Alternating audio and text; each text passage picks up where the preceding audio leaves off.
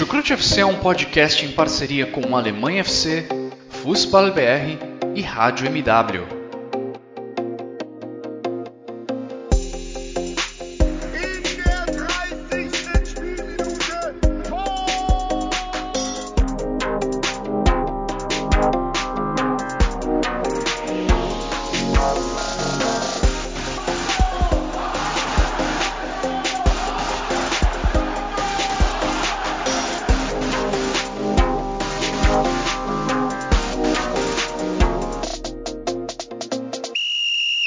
Sejam muito bem-vindas, sejam muito bem-vindos, fãs da Bundesliga. Eu me chamo Guilherme Ferreira e recebo vocês para mais um episódio do Chucrute FC.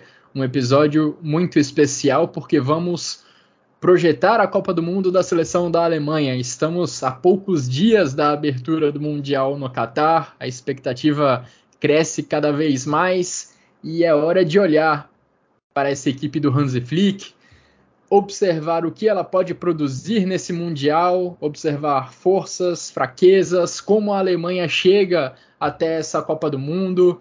Claro, o Chucrute FC não poderia deixar de trazer suas análises, trazer o seu ponto de vista dessa competição, com um foco muito especial, claro, na seleção da Alemanha. E como de costume, eu recebo ao meu lado virtualmente outros dois integrantes do Chucrute FC para me ajudar a comentar sobre a equipe comandada pelo Hansi Flick. Primeiramente, quero dar um abraço em Dimitri Chakar, que fala com a gente daqui do Brasil mesmo. Tudo bem por aí, Jimmy? Seja muito bem-vindo a mais um episódio do Chucrute FC. Pode já mandar bala e falar de suas expectativas para essa Copa do Mundo, o que, que você espera de uma forma geral para a Alemanha. Seja muito bem-vindo. Fala, Guilherme. É um prazer estar aqui de volta no Chucrute. Quanto tempo que eu não gravo para o Chucrute? Impressionante, né? É, realmente saudade estar aqui falando de futebol alemão, ainda mais um clima especial, Copa do Mundo, o maior torneio de futebol que a gente tem no, no, no mundo mesmo, né? Qualquer, nada se compara à Copa. E muito especial de estar falando aí da seleção alemã e nossas expectativas para esse torneio. Deixa o Vitor né, se apresentar primeiro, antes da gente começar, né? Claro, claro. Quem também está com a gente nesse episódio, diretamente da Alemanha, é o Vitor Lederman. Tudo bem por aí, Vitor? Seja muito bem-vindo a mais um episódio do Chucrute FC. Moin, moin, alô, servos. Poxa, quanto tempo eu não, não, não tava por aqui, né? É, Quanto tempo eu não ouvia isso? Meu Deus. pois é, né? Os dois, nós três juntos aqui há muito tempo, mas claro que o Guilherme, o Ivan, o Guilherme Monteiro não só cuidaram bem da casa, como melhoraram a casa que sempre foi boa, né? Mas eles deixaram a casa ainda mais arrumada para eu e para o Jimmy aqui a gente poder tocar nesse, nesse episódio. É... Bom, vocês puderam perceber que não está tudo bem, eu estou meio gripado aqui, vocês vão perceber algumas tosses minhas nesse meu programa. É, o Guilherme, que é um excelente editor, vai cortar algumas, mas até ele perde a paciência de vez em quando com isso, né? E é muito justo, porque eu vou tossir muito. Mas faz parte. Vamos lá, cara. É Copa do Mundo, é Weltmeisterschaft, é Deutschland, é Brasília, é Brasil, é Alemanha, é muita seleção, é o evento de futebol que a gente mais gosta. Com muitas ressalvas dessa vez para 2022 mas não deixa de ser Copa do Mundo. E se você quiser, Vitor, já pode até emendar falando sobre como está o clima de Copa do Mundo da, na Alemanha, se é que ele existe a essa altura, falar da expectativa geral dos alemães para esse torneio. Como que você vê a situação, você que mora na Alemanha e acompanha muito mais de perto do que eu e o Jimmy, por motivos óbvios? Não, mas a única coisa que eu acompanho mais de perto que vocês é talvez de poder ter oportunidade de conversar com os alemães, ou então de ver a TV alemã, porque em termos de cobertura, em termos de conhecimento, acho que eu tô até atrás de vocês, viu? Mas enfim, Ué, sendo bem honesto. É... Então, falando sobre esse clima, acho que, primeiro contextualizando, em Copa do Mundo em geral, eu já reparo que o, o brasileiro ele dá mais valor eu diria até que o europeu em geral, não só o alemão, mas o europeu. Né? Claro que a minha realidade é a Alemanha e é o que eu posso avaliar por morar já aqui há oito anos. Mas, assim, essa, essa história de jogo do Brasil virar feriado nacional, as pessoas serem dispensadas do trabalho, é, ou então o trabalho providenciar um telão e todo mundo parar para ver o jogo. Na Alemanha não é, não é bem assim. Seja onde for a Copa. É, enfim, o cara, o cara que o cara que não se interessa por futebol, ele não necessariamente vai ver, vai ver, diferente do Brasil, né? Por exemplo, meu pai e minha mãe são dois que não acompanham futebol fora da Copa do Mundo. É, e na Copa do Mundo eles param para ver os jogos do Brasil, pelo menos. E na Alemanha, se você não gosta de futebol, você não vai parar para ver o jogo. É, não é feriado nacional quando tem jogo da Alemanha. Mas, claro, continua até hoje, sempre tinha sido o principal evento, né?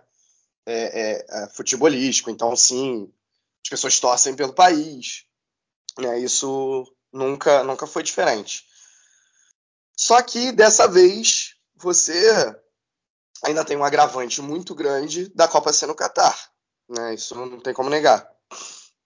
É, essa história de boicote e das torcidas estarem levando faixas, né? A gente viu isso ao longo das últimas rodadas na Bundesliga.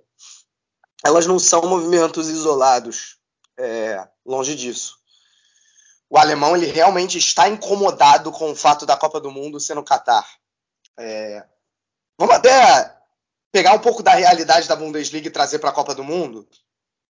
O torcedor alemão médio odeia, e a gente já discutiu isso aqui, inclusive, várias vezes no Chucrute, é, odeio Leipzig, odeio Hoffenheim, odeio esses times de empresa.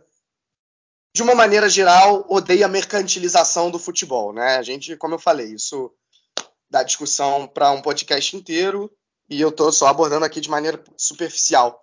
Se você pega essa mentalidade do torcedor alemão e transfere para o contexto de Copa do Mundo, quando o torcedor alemão médio ele sabe que a Copa está sendo num país que foi escolhido exclusivamente por uma questão financeira, um país que não tem nenhum histórico de futebol, é, um país que aí vai o grande agravante, não respeita direitos humanos, é uma ditadura, enfim, tudo isso faz com que o torcedor alemão médio ele vá acompanhar menos a Copa do Mundo.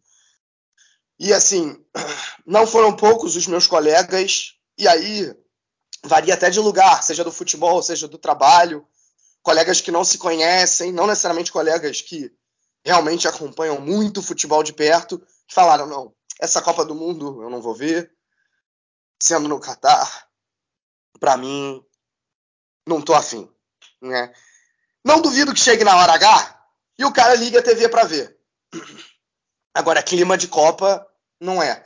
Eu, eu não duvido até que, por um fenômeno curioso, eu não duvido que a audiência da TV até aumente. Porque o cara, em vez de ir pro bar, em vez de ir para um public viewing, ele vai ver em casa. Mas ele não vai ver naquele clima de Copa que se costuma existir, né? E uma outra questão, que eu diria até menos importante, mas que acaba fazendo diferença, é o fato da Copa ser disputada no inverno. Né? Se no verão você tem a oportunidade de ir à rua, né, de colocar grandes telões em público, numa temperatura de 6 graus, que é o que está no momento, ninguém vai se animar para sair de casa e ver um jogo ao ar livre. Né? Então isso também acaba pesando. É, acho que esse envolvimento do alemão em geral com a Copa do Mundo ele pode ser muito notado na compra de ingressos né, para a Copa do Mundo do Catar e até em outras Copas do Mundo mais recentes. A gente sempre vê, ou a gente normalmente vê brasileiros, argentinos, mexicanos liderando esse ranking né, de compra de ingressos.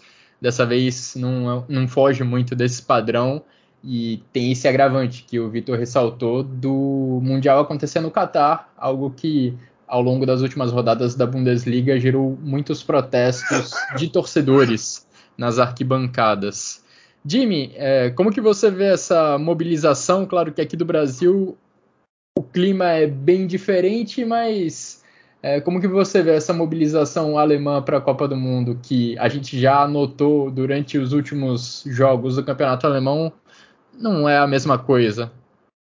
Então, é Cara, eu particularmente, né, como muita gente, sou entusiasta de Copa do Mundo. Eu acho que é um evento assim absurdamente diferente de qualquer outra coisa, sabe? Tipo, é realmente até pessoas que não ligam para futebol acabam se engajando, é realmente entrando de cabeça é, é, no nesse, nesse torneio, entendeu? São pessoas que realmente se, se engajam pela energia, sabe?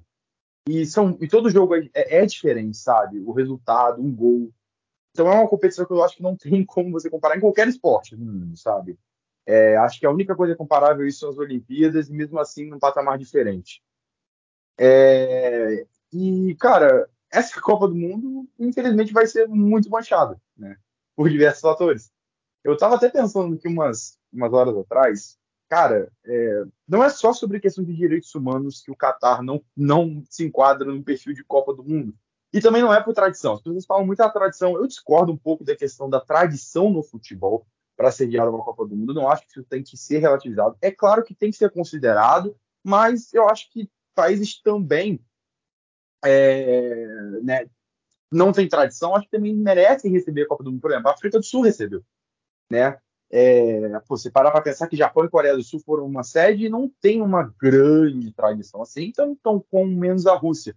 Então são países que pô, fizeram, for, foram boas sedes, né? É, e por si só não tem tanta tradição assim. Então não acho que isso seja uma coisa atrelada à outra. Em 2026 a gente vai ter, né? Estados Unidos, Canadá e México também juntos, que também não são nenhum expert de tradição. O problema do Catar, além dos direitos humanos, que eu que é o que é mais falado, então não vou entrar muito nisso.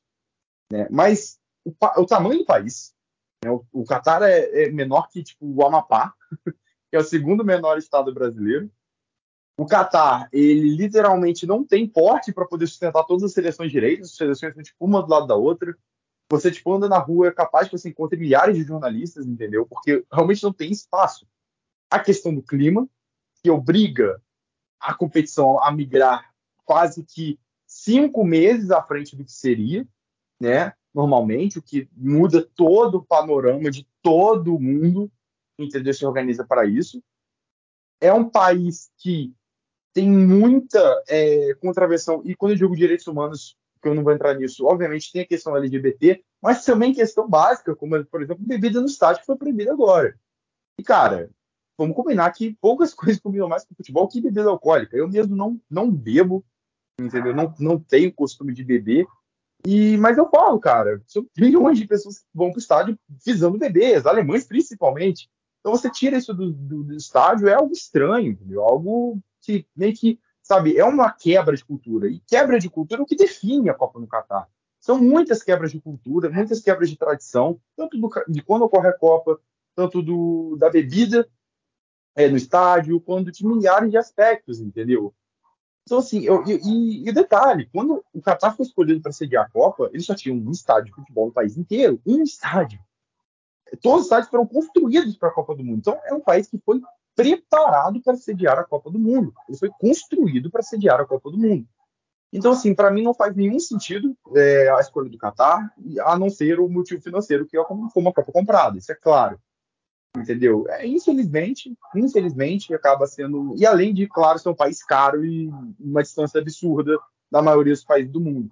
O único ponto positivo dessa Copa do Catar, eu acho que os dois únicos, o primeiro é o Oriente Médio receber uma Copa do Mundo. Acho que é legal você ter democracia de várias regiões receberem a Copa. O Oriente Médio nunca recebeu, está recebendo pela primeira vez. É o único ponto positivo que eu consigo pensar. E o segundo ponto positivo é que, apesar de, eu tenho ciência disso, as vidas que foram tiradas, eu tenho plena ciência disso, então não precisam nem me lembrar. Mas os estádios realmente são muito bonitos, são muito bem feitos, muito criativos, muito modernos, realmente muito belos mesmo os estádios da Copa do Mundo. Fora isso, não tem mais nada.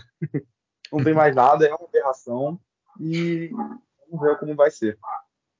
E vamos Só uma coisa preparando. que eu queria, queria complementar nisso que o Jimmy falou. É, eu, eu até esqueci de falar isso no, na, na primeira fala, é, eu fui ao Catar, né? Para quem já ouviu o Chucrute lá em 2019, sabe que eu fui acompanhar o Flamengo na final do Mundial de Clubes. E, cara, é um, é um país completamente artificial. em uma Copa do Mundo completamente artificial, principalmente. Né? Acho que isso de você só ter um estádio e todos os outros serem construídos exclusivamente para a Copa demonstra isso. E essa questão da tradição, assim, que, que o, o Jimmy colocou, e, assim, eu, sou completamente a favor de você ter oportunidade de levar a Copa do Mundo para lugares em que o, o, futebol não é tão desenvolvido. Mas ele tem que, no mínimo, no mínimo, para mim, ser paixão nacional, que não é o caso do Catar. Entendeu? É, então você leva para o Japão e para a Coreia do Sul, lá as pessoas acompanham futebol. Você, África do Sul é um país que acompanha muito futebol. Não é o principal esporte, é o rugby, né? Mas as pessoas acompanham futebol. É, você quer levar para o Oriente Médio? Cara, leva para o Egito. O Egito é um país apaixonado por futebol. Talvez tão ou mais apaixonado que o brasileiro. Né? Não, não falta exemplos. A Turquia, que não é exatamente Oriente Médio, mas que está ali próximo. Tudo bem. Detalhe, né, Egito, a, a, população, né? A população do Catar é minúscula. Sim. Tem esse detalhe também. Também, também. Ok, Turquia e Egito, ainda estamos falando de dois países complicados em relação a direitos humanos, em relação a ditaduras, mas pelo menos são países que valorizam mais o futebol do que o Catar. Né? Então, assim, isso tudo contribui para piorar essa situação. E se preparem, porque daqui quatro anos tem Copa com 48 países, hein? FIFA não cansa de nos surpreender e trazer novidades, no mínimo questionáveis para a Copa do Mundo. No caso da Copa do Catar, são questões muito mais graves, é claro, porque a Copa com 48 seleções, o problema se restringe apenas a questões esportivas. No caso do Catar, os problemas vão muito além disso, mas a FIFA adora pregar uma surpresa, adora testar a nossa paixão pelo futebol, não é mesmo? Mas a gente segue aqui acompanhando a nossa paixão, acompanhando o futebol. E antes da gente começar a nossa análise sobre a seleção da Alemanha em si e o que esperar desse time comandado pelo Hansi Flick lá no Catar, quero deixar aqueles recados tradicionais agradecendo a todo mundo que nos acompanha. Se eventualmente você está conhecendo o Chucrute FC agora na Copa do Mundo, saiba que a gente produz conteúdo ao longo de toda a temporada sobre Bundesliga, sobre futebol alemão. Agradecer também aos nossos parceiros do Alemanha FC e do Fußball BR, que tenho certeza também vão produzir muito material legal ao longo da Copa do Mundo no Catar. E vamos lá, Vitor, vamos lá, Jimmy, fala sobre seleção da Alemanha. Inicialmente, eu quero fazer uma breve retrospectiva do que foi esse ciclo da seleção alemã desde 2018, quando a Alemanha protagonizou um vexame sendo eliminada na fase de grupos da Copa do Mundo da Rússia. Naquele mesmo ano, houve outro resultado bem constrangedor com o rebaixamento na Nations League. Foi a primeira edição da Nations naquela altura. A Alemanha estava num grupo complicado com Holanda e França. Eram três equipes, uma era rebaixada. Essa última colocação ficou com a seleção da Alemanha. Passando para 2020, a Nations League novamente trouxe um capítulo bem constrangedor para o currículo da seleção da Alemanha, para essa reta final de era Joachim Löw. Na última rodada da fase de grupos da Nations, a Alemanha ainda tinha chance de, de se classificar para fase de semifinal, mas levou um 6 a 0 da Espanha no último jogo do ano de 2020. Passando para 2021, também teve aquela derrota para a Macedônia do Norte nas eliminatórias para a Copa do Mundo. E pouco tempo depois, a eliminação nas oitavas de final da Euro, que foi disputada lá na Inglaterra. A Alemanha perdeu para os donos da casa em Wembley. Ou seja, até esse período, resultados bem ruins, dando sequência a um momento igualmente ruim que já vinha desde 2018 Joachim Löw deixou o comando da seleção da Alemanha, Hansi Flick assumiu logo após a campanha da Euro e com Hansi Flick já são 16 partidas disputadas. O começo foi promissor, oito vitórias nos oito primeiros jogos, só que na sequência, quando os adversários ficaram mais difíceis, os problemas ficaram evidentes, ficaram mais expostos. São cinco empates e uma derrota nos últimos oito jogos disputados. E as duas vitórias que aconteceram nesse período foram contra Itália, um placar de 5 a 2, um placar imponente, mas vamos lembrar, foi contra uma Itália que já estava fora da Copa do Mundo, que estava de ressaca por essa eliminação na repescagem da Copa do Mundo, das eliminatórias para a Copa do Mundo, e que levou a campo um time bem alternativo. A outra vitória alemã nesse recorte mais recente da era Hansi Flick foi no jogo mais recente contra Oman. E convenhamos, uma vitória por 1 a 0 contra Oman não dá para levar como um resultado muito positivo. Jimmy, a era Hansi Flick acho que começou com uma perspectiva muito boa. Parecia que o time estava em franca evolução na comparação com o período anterior, com o período final da era Joachim Löw. Mas o 2022 da seleção da Alemanha então, é, cara, o trabalho do Hansi Flick é um trabalho que é de completa recuperação. Ele precisa, precisava, no caso, né, recuperar tudo da Alemanha confiança, estilo de jogo e desempenho dos próprios jogadores individuais. É, a Alemanha errou muito em insistir no Joaquim Loh depois da Copa do Mundo. Porém, em partes, eu entendo que talvez faltasse um claro sucessor para o Loh. Quando você para para poder pensar é, que o Joaquim Loh foi campeão da Copa de 2014 e fez aquele vexame em 2018, é, você entende que poderia ser um percalço, mas depois do rebaixamento na, na, na Nations, algo mostrava que estava claramente errado. A Alemanha já tinha na sua cabeça né, que o Hansi Flick seria esse cara, e eu acho que foi, talvez quando você parar para pensar, que o Hansi Flick só virou o Hansi Flick, né, que deixou o Bayern é, ano passado, né, então só estava disponível para a Alemanha no ano passado, você acaba pensando, ok, valeu a pena esperar. Eu acho que valeu a pena. O Hansi Flick é um cara que todo mundo confia, já era auxiliar da Alemanha em 2014, é, tinha ali total apoio do elenco e tem ainda, né? Todo mundo confia nele. As entrevistas são excelentes, todos elogiam o Hansi Flick. Tiveram várias alfinetadas para o Joaquim Love nos primeiros jogos do Hansi Flick na Alemanha, falando que ah, agora é diferente, o clima é outro, a confiança é outra. O Hansi Flick realmente é uma ruptura muito grande com o Joaquim Love, que queria propor o jogo, controlar o jogo em linha alta, e não tinha ideia alguma a não ser essa, né? Ficava rodando bola de um lado para o outro né, não tinha propósito algum, e o Hansi Flick que quis emendar o futebol, né, rolo compressor, ninguém pressing que fazia no Bayern de Munique e na seleção alemã. Mas com muito pouco tempo. Assume a seleção alemã em setembro do ano passado, né, completou há pouco tempo um ano de, de, de trabalho. Então, assim, é, realmente é complicado você querer que ele assuma um grande avanço em pouco tempo. E acho que as pessoas cobram, obviamente a gente cobra né, resultado da Alemanha, a Alemanha teve resultado contra as seleções mais fracas e acabou impactando contra as mais fortes. Porém, o que pouco se fala é que o Hansi Flick usou muito esse tempo para experimentar, para testar. Que, inclusive, eu acho que teoricamente é o certo.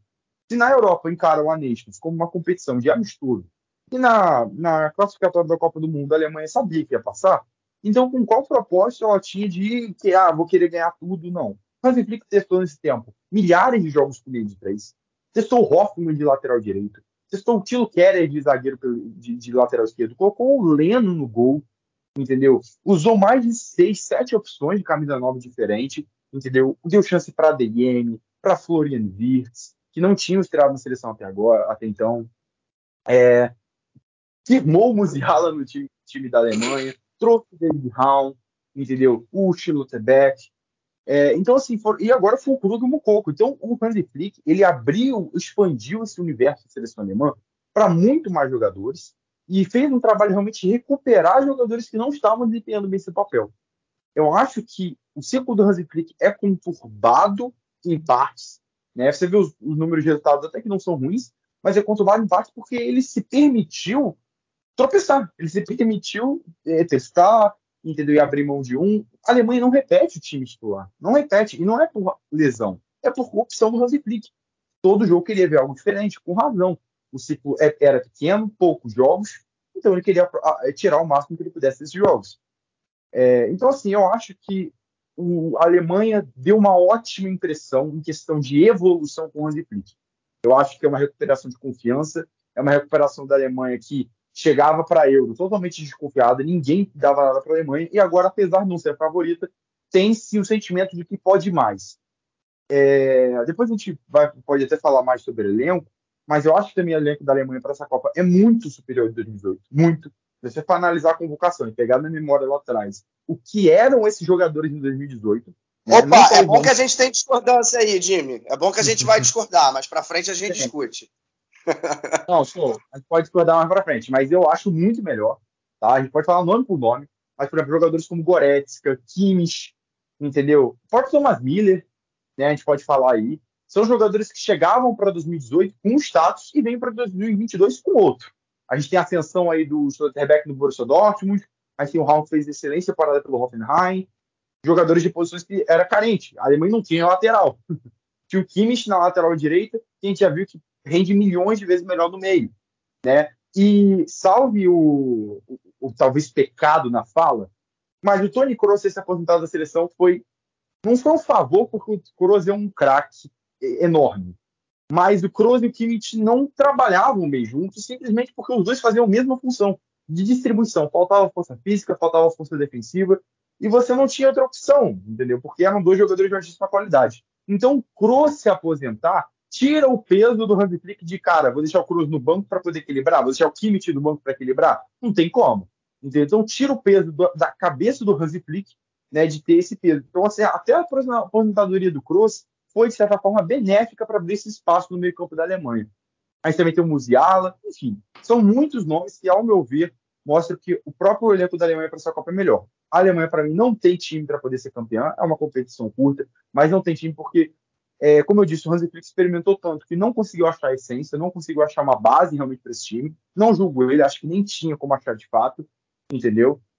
E para mim, o pensamento dele está muito mais na Euro de 2026, de 2024, perdão, do que na, na Copa de 2022 em si. Mas a Alemanha continua sendo um bom time que pode sim dar trabalho, principalmente pelo, pelo entrosamento dos jogadores do Bayern de Munique na frente. A gente vai aprofundar essa discussão sobre o elenco da Alemanha mais adiante, mas queria te ouvir, Vitor, primeiro sobre o trabalho do Hansi Flick até aqui. Eu concordo com o Jimmy sobre a questão do tempo. De fato, do fim da Euro até agora, você tem menos de um ano e meio, você não tinha muitos jogos à disposição, foram 16 partidas da Alemanha sob o comando do Hansi Flick. De fato, não é muito tempo, não é tempo suficiente para você formar uma seleção, mas um dos motivos que me via que me fazia ver com, com um olhar positivo essa contratação do Hansi Flick para ser treinador da seleção da Alemanha era o fato de que ele tinha feito no Bayern de Munique um bom trabalho sem ter muito tempo também, né? O Nico Kovac foi demitido do Bayern de Munique também no meio, no começo de uma temporada. O Hans Flick assumiu sem uma pré-temporada propriamente dita. Ele colocou o Bayern de Munique nos trilhos e formou aquele time fantástico que ganhou a Champions League, atropelando metade da Europa pelo caminho. De fato, não teve muito tempo o Hans Flick para dirigir a Alemanha para formar uma seleção do jeito que ele quer, do jeito que ele mais gosta. Mas ele já tinha feito um bom trabalho sob condições, de certa forma, adversas também no Bayern de Munique. Vitor, como que você vê esse trabalho do Hansi Flick chegando agora na Copa do Mundo? Bom, é, só antes de falar de Hansi Flick especificamente, acho interessante a gente fazer o recorte quando você olha uh, a, o que, que é a seleção da Alemanha do dia 17 de junho de 2018, que é o dia da estreia da Alemanha contra o México, para cá, a Alemanha vive a segunda pior fase da sua história. Tá? Digamos, desde a década de 50, vai. Você teve ali, no meio do caminho, uma vergonha em que a Alemanha não conseguiu classificação para Euro, porque perdeu para a Albânia na década. final da década, da década de 50. E aí, a, a, o que eu chamo de pior fase da história é ali entre os anos 2000 e 2004. Foram duas eliminações de Euro na primeira fase. E no meio, um vice-campeonato completamente enganoso em 2002. E agora você tem uma Alemanha que, vejam só vocês, dos últimos sete jogos em grandes torneios, a Alemanha só ganhou dois. Né? Ganhou da Suécia na Copa de 18. Daquele e ganhou jeito. de Portugal. Isso, aquele gol do, do Tony Kroos, e ganhou de Portugal na Euro, com Robin Gosens, que nem está indo agora para o Qatar, brilhando. Né? É, tirando isso, foram foi só vexame. Fora os vexames já citados, né? É, o rebaixamento na Nations, perder de 6 a 0 para a Espanha, derrota para a Macedônia do Norte. É... Cara, eu acho que tudo bem, esses três vexames citados, e se você somar a Copa do Mundo são quatro, foram ainda sob a batuta de Joaquim Love. Eu acho que o Flick chegou e, obviamente, melhorou a seleção. Assim, é inegável. O time joga melhor, o time tem mais confiança, o time tem mais ideias. Mas, levando em conta, claro, colocando essa ressalva muito importante de que ainda é pouco tempo para fazer uma avaliação do trabalho do Hansi Flick. Né? Não dá para você chegar e dizer o trabalho é bom, o trabalho é ruim. Mas eu confesso que eu esperava mais. Assim, foram oito vitórias né, na, nas eliminatórias, só contra adversários muito fracos. A Alemanha deu uma sorte muito grande no grupo. Né, e vamos lembrar que ganhou de, ganhou de 1 a 0 foi contra Luxemburgo contra Liechtenstein. Já até esqueci. Teve Acho um 2 a 0 contra Liechtenstein. 2 a 0 isso. Que, assim, é, é, eu fico na dúvida do que, que é pior. Se é 2 a 0 contra Liechtenstein no jogo oficial ou 1 a 0 contra Oman no amistoso. E depois, quando pegou adversários a Vera, só teve essa vitória sobre a, sobre a Itália de ressaca pela eliminação. Né? Então, assim, eu acho que quando você olha os resultados, não convence. Quando você olha o desempenho, ah, é melhor do que na época, na fase final do Low, é melhor. Mas não me coloca confiança olhando para a Copa do Mundo. Acho que muita coisa ainda tem que ser, ser acertada. Problemas defensivos, problemas mesmo de mecanismos no ataque. Eu acho que é uma Alemanha que, em nomes, ela tá ali, talvez, atrás de Brasil, Argentina e França. E até se for olhar em nomes, dá para bater de frente com a Argentina. Mas o trabalho, o jogo coletivo da Alemanha, ele ainda não convence para o que vem aí, para essa Copa do Mundo. Eu acho que o, o que o, o Flick fez até agora ainda não é suficiente para a gente colocar confiança nessa Alemanha. Para a gente analisar mais a fundo esse time da Alemanha, esse trabalho do Hansi Flick, acho que vale a gente apontar as forças e as fraquezas que a gente vê nessa seleção da Alemanha, nesse time alemão. Jimmy, já para a gente introduzir essa, essa conversa, esse debate sobre o elenco da Alemanha, sobre a diferença entre 2018 e 2022, acho que você vê na força individual uma vantagem da Alemanha, uma fortaleza da Alemanha. É isso mesmo? Você vê que esse é um ponto forte da Alemanha na competição no Catar, pelo menos na comparação com 2018? Não, é, o, o Vitor ele falou que discorda de mim nesse ponto, mas assim, cara, para mim é muito fresco que a Alemanha tem um elenco melhor do que tinha em 2018.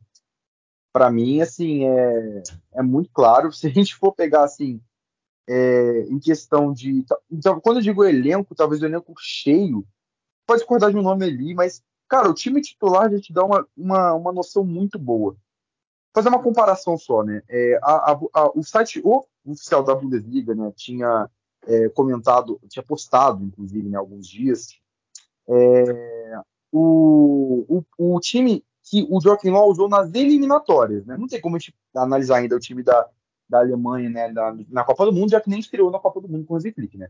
A gente pode prever o que vai ser, mas enfim. Eu só vou usar o time na, na, na qualificatória, o time que o, o, o Joaquim usou na maioria da qualificatória, para ter uma noção. Foi o que a Bundesliga apostou. Então ele segue no gol. É, o Neuer estava machucado, tinha quebrado a mão naquela época, então estava no gol. O Kimmich é um lateral direito, certo? Que o Kimmich, a gente sabe que é um jogador que evoluiu demais, né? E desde aquela já era muito bom e virou melhor. Essa, essa é qual escalação? Essa é qual escalação? Qual jogo? Essa escalação que, é, que usou nas qualificatórias para a Copa. No primeiro jogo depois da Copa, é isso? Nas eliminatórias. Não, ah, não, nas eliminatórias pós-euro. Primeiro jogo pós-euro, desculpa. Não, pô, é, na época do Joaquim Ló. Eu tava na época do Joaquim Ló para qualificar a Copa do Mundo. Ah, tá, tá, tá. Eliminatórias para a Copa do Mundo de 2018. Ok, ok, certo. Isso, isso mesmo, isso mesmo, 2018. É, inclusive tinha o time né, certo, porque o Joaquim Ló já tinha, pô, ciclo desde quanto tempo, né? Então, assim, vamos lá. Kimmich, que eu tenho que se comentar, o Kimmich explodiu, acho que ele já era muito bom, mas quadriplicou, né? E mudou de posição também. A gente tem um Boateng e Rubens na zaga, que não era o auge do Boateng, mas era o Boateng que era um dos melhores zagueiros do mundo na época. O Rubens nem tanto, mas ainda é muito bom também. A zaga era muito boa. A zaga eu acho que tem discussão se a de hoje é, é inferior, talvez seja. É, mas até agora, né, eu acho que. Aí você olha para a lateral esquerda, Jonas Hector, Colônia. E detalhe, né, na Copa do Mundo o Tottenham Hart, o titular. Então, assim, é, hoje eu acho que o Rob que nem foi convocado, né, mas ele estava no ciclo das eliminatórias, e o, o David Howe, eu acho que são muito, muito, muito melhores, mas infinitamente melhores. Inclusive, a gente ainda tem o Gunter, que está jogando muito bem no Freiburg e é pouquíssimo falado. No meio campo, Kroos e Kedira, é um Kedira já muito questionado na Juventus. Pouco tempo depois que Kedira se aposentou, inclusive por problemas cardíacos, é claro, mas já era muito questionado na Juventus. Foram jogadores muito questionados na Copa do Mundo mesmo. Né? Eu prefiro muito mais Kimmich e Goretzka no meio campo numa volância do que Kroos e Kedira, né? imaginando o que eram naquela época. E aí no meio, Thomas Miller de ponta direita o Miller, o Miller é tirado né, da, da, seleção após a Copa do Mundo justamente porque ele não estava rendendo bem, né, nem no Bayern mesmo. Né. O Hansi Flick ele recupera o Miller que chegou perto de sair do Bayern de Munique porque era reserva com o Nico Kovac na temporada 18-19. Né? Então, assim, é um Miller que a gente tem que entender que naquela época era um status muito menor do que tem hoje. Né? A gente tem o Mesut Ozil como camisa 10 de ofício, que é um jogador que estava em decadência no Arsenal, certo? Vivia de lampejos ali, né? Já não era um Ozil que já, que já foi um dia, né? era lampejo, e o Draxler de ponta esquerda. Pelo amor de Deus, né? Draxler no PSG ainda. E do, de centroavante, camisa 9, o Mario Götze. Mario Götze, na época do Borussia Dortmund, jogando de camisa 9. Esse foi o time titular da Alemanha durante as qualificatórias. Ressalvas para o banco de reservas que tinha Mustafi, que, particularmente, não sei se vocês vão lembrar, é um dos piores, não estou exagerando, um dos piores jogadores que eu, os zagueiros que eu já vi na minha vida jogando em um grande clube europeu. Entendeu? Um dos piores que eu já vi na minha vida. É, é o Mustafa é desastroso de ruim, era horroroso. É, americano no meio-campo, um Goretzka no Schalke ainda, moleque ainda, né? Bebê mesmo. E Ons, que estava no Ajax de, de, de, de, de ala esquerda.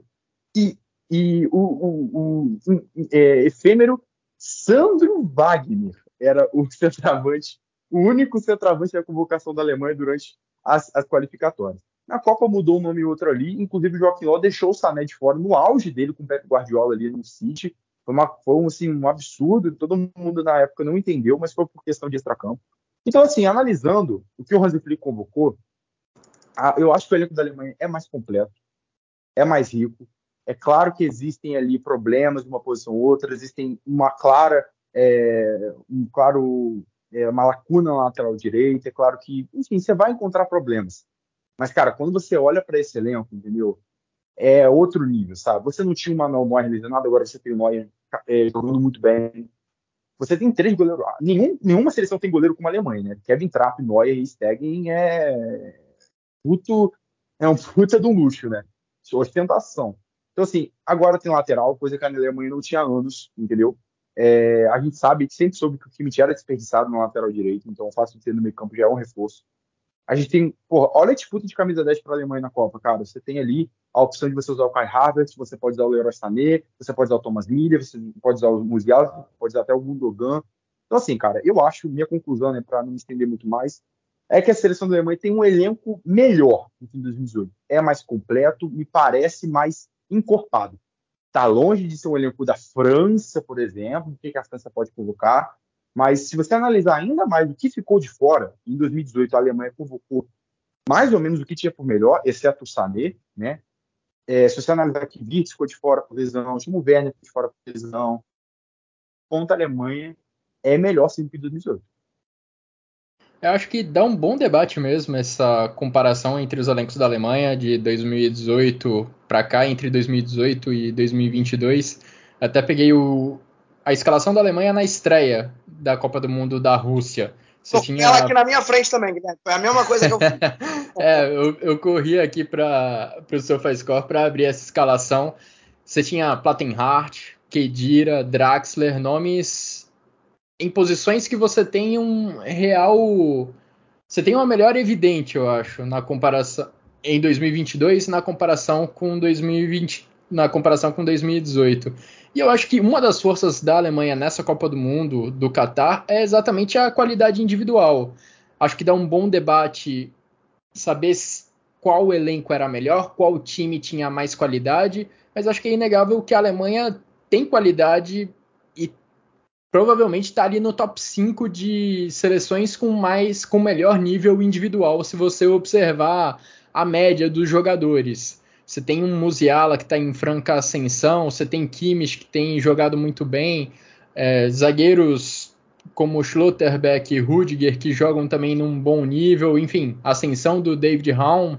Acho que em qualidade a Alemanha do Hansi Flick está bem servida. E acho que o que é, falta só... mais é ter um coletivo mais bem apurado pelo treinador. Diga, Jimmy. É, desculpa, desculpa interromper, Guilherme. Não, só para adicionar que, inclusive, o Rudiger é um, é um, ótimo exemplo, né, cara? Porque o Rudiger, pô, ele foi, ele foi para a Copa de 2018 como reserva do Chelsea. e ele chega agora como um dos melhores zagueiros do mundo. Né? Qualquer lista de zagueiros você vai achar o Rudiger no mínimo no top 5 do mundo, para esmagadora maioria das pessoas na posição de zagueiro. Então, assim, acho que o Rudiger é um, um ótimo exemplo, sabe? Um ótimo é, significativo do que, que foi a evolução de. Porque, assim, ou na Alemanha você achou um substituto melhor para aquele cara naquela posição, ou o próprio jogador explodiu de patamar. É o caso, por exemplo, do Tottenham para o Raum, né? Ou o caso do, do próprio Rudiger, né? Dele para ele mesmo, né? O Kimmich também, Goretzka, é, o, o, próprio Thomas Miller, até o Neuer. Até o Neuer em 2018 era muito inferior ao que o Neuer é hoje, entendeu? Foi realmente a, a, fase mais conturbada por causa da lesão que o Neuer teve. Então, é, por causa disso mesmo, acho que o Rudiger é, é, é a, a, estampa dessa, desse selo. É, a questão do Neuer, não sei nem se era o nível de atuação da época, mas o que pesou mesmo foi a contusão, né? O primeiro jogo, o Neuer sofreu uma contusão grave é, antes da Copa, um ano antes da Copa, ou alguns meses antes da Copa, não lembro exatamente agora o período. E o primeiro jogo oficial dele, depois de recuperado da lesão, foi já na estreia da Alemanha e ali naquele Mundial a gente notou que o Neuer não estava num nível muito bom.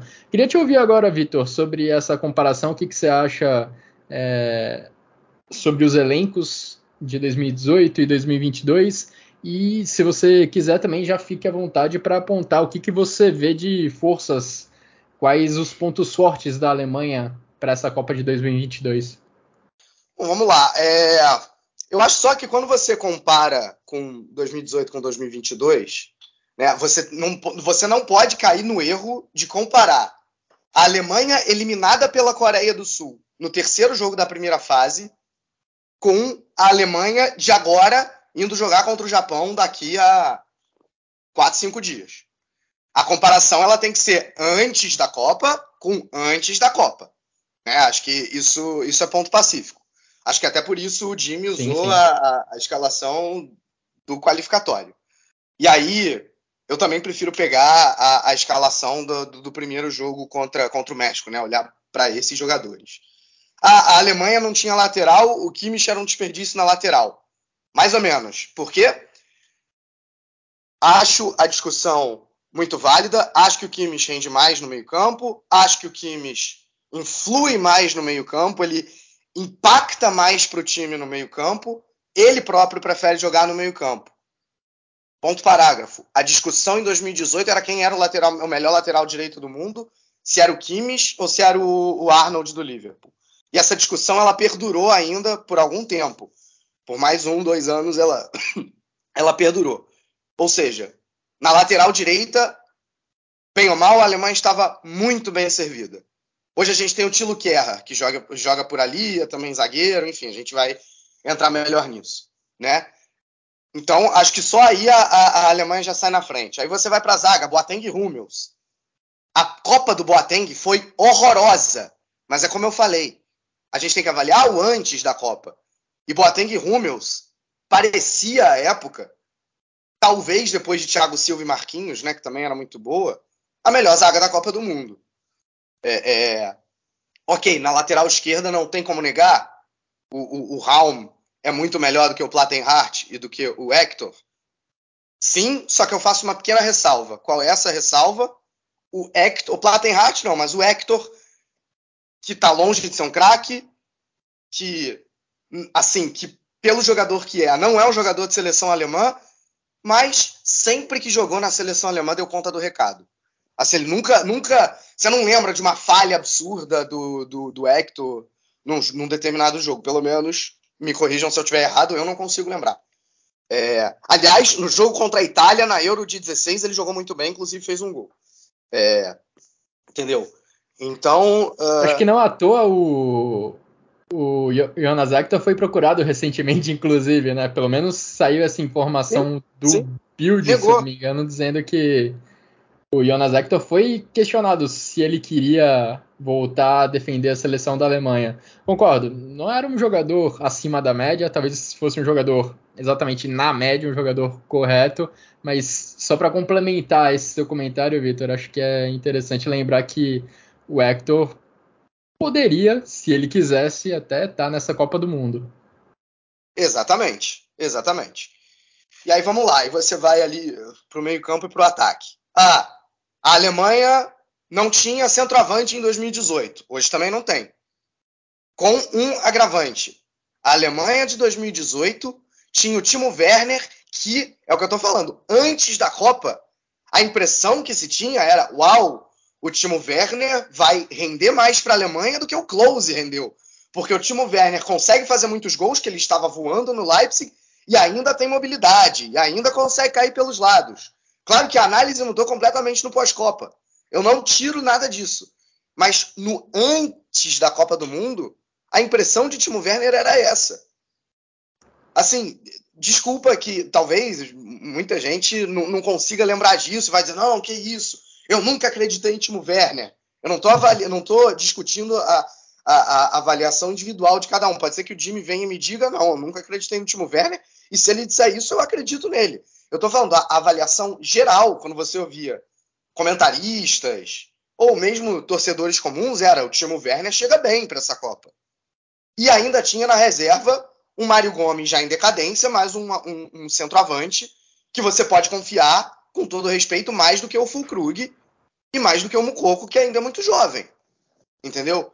Então, acho que até aí a Alemanha estava mais bem servida, repito, no antes da Copa de 2018. O que se viu em campo foi um desastre. Deixando claro, eu não acho que a Alemanha vai cair agora na fase de grupos e vai ter um desempenho pior do que teve em 2018. Longe disso, porque o desempenho em 2018 foi muito ruim. Eu só estou comparando a expectativa pré-2018 e a expectativa pré-2022. Essa é a minha base de comparação. Não é o que eu acho que vai ser de desempenho, tá? Para deixar claro. É... E aí, quando aprofundando ainda mais, Kroos e Kedira, com perdão da expressão, uma puta dupla de volante.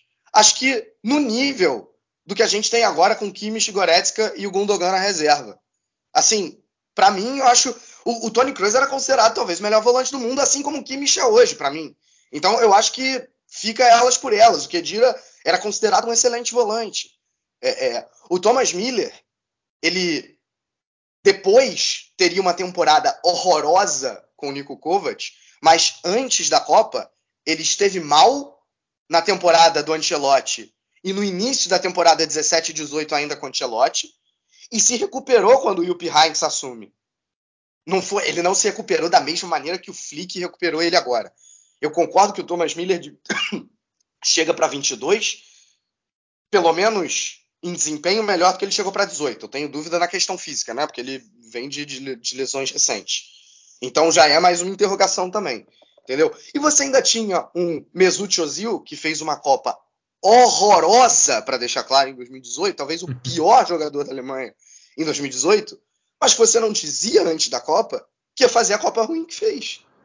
Entendeu? Então, por tudo isso, eu e, e aí, para resumir, tá? Hoje, hoje, nós aqui já concordamos com isso, a Alemanha não está na primeira prateleira para mim, Brasil, no mínimo Brasil, França e Argentina estão acima da Alemanha. Pode ser que a Alemanha no final ganhe a Copa do Mundo? Claro que pode, a Copa do Mundo. Né? Não, é, não é torneio de pontos corridos, claro que pode. Mas se vê essas seleções na frente. Em 2018, a Alemanha estava na primeira prateleira antes da Copa. Repito, antes da Copa. A Alemanha era considerada uma das principais favoritas. Talvez junto com o Brasil e com a própria França, que acabou campeã. Entendeu? Isso sem falar que era um time mais experiente do que esse de agora. Eu fui até checar. O time de hoje, você só tem cinco jogadores com mais de 50 jogos pela seleção. Neuer, Rudiger, é, Götze, vejam só vocês, Gundogan e Thomas Miller. São seis, então. É, e nesse time de, de 2018, era no mínimo, no mínimo sete só no time titular. Ainda tinha pelo menos o Mário Gomes na reserva. E o Royce também, que eu não sei se tinha chegado a 50 jogos por conta das todas as lesões, mas definitivamente era um cara mais experiente. Entendeu? Então era, era, uma, era um time mais experiente, era um time mais cascudo, era um time que tinha ganho a Copa de 2014, né? A, a espinha dorsal. Hoje os únicos jogadores que estavam na Copa de 2014 são Neuer, Miller e Götze. Né? Nessa, na Copa de 18 você ainda tinha muitos. Entendeu? Então, por tudo isso, eu olhava para 2018 com mais otimismo do que eu olho agora para 2022. Claro, quebrei a cara em 2018 com o otimismo que eu tava com a Alemanha. Quebrei a cara. Quebrei a cara junto com um monte de gente. Muita gente. Mas quebrei a cara. É, quebrei a cara. Por isso que eu tô falando, a minha comparação ela é anterior, ela não é depois. Entendeu? É, e só lembrando, em 2014, a gente falou dessa questão da lateral em 2014 era pior ainda do que em 2018. Estou falando a, a, a, lateral. Porque o, o, aí você vai dizer, mas tinha o Lan, um dos melhores laterais direitos de todos os tempos. Sim. E só foi, só foi recuado para lateral no jogo contra a França nas quartas de final. Porque até ali, no primeiro jogo da Copa, a Alemanha alinhou com quatro zagueiros de ofício para a linha de quatro de zaga. Era o Mustafa, era o Mustafi, né? Era o Mustafi. Não, não era o Mustafi, perdão. Me confundi. Era o Rovedes, é, Boateng, Hummels e Mertesacker. Ou seja, não tinha lateral nessa seleção. Em 2018 a gente está em, 2020, em 2018, em 2022 a gente está melhor até do que o time campeão de 2014 em relação às laterais. Claro, depois que você recua o para a direita, você resolve pelo menos o problema da direita. Você ficou com o Rovede na esquerda, que ainda era um pouco capenga. Né? Mas, enfim, eu não duvido nada de verdade que, com o desempenho que a gente tem visto do Tilo Guerra, que o, o, o Flick, em algum momento da Copa, seja obrigado a falar: cara, não tem jeito, eu vou ter que botar o Kimmich na lateral, vamos para a volância com, com Goretzka e, e Gundogan. Assim, é muito ruim se isso acontecer, mas eu não duvido com o desempenho que o Kerr vem tendo. Nesse, nesse ponto aí que o Vitor falou, e, então, sobre, sobre o Kerr pro banco, esse para mim é o, é o, pior ponto do trabalho do Flick. Não sei vocês, mas é a insistência do estilo Kerr.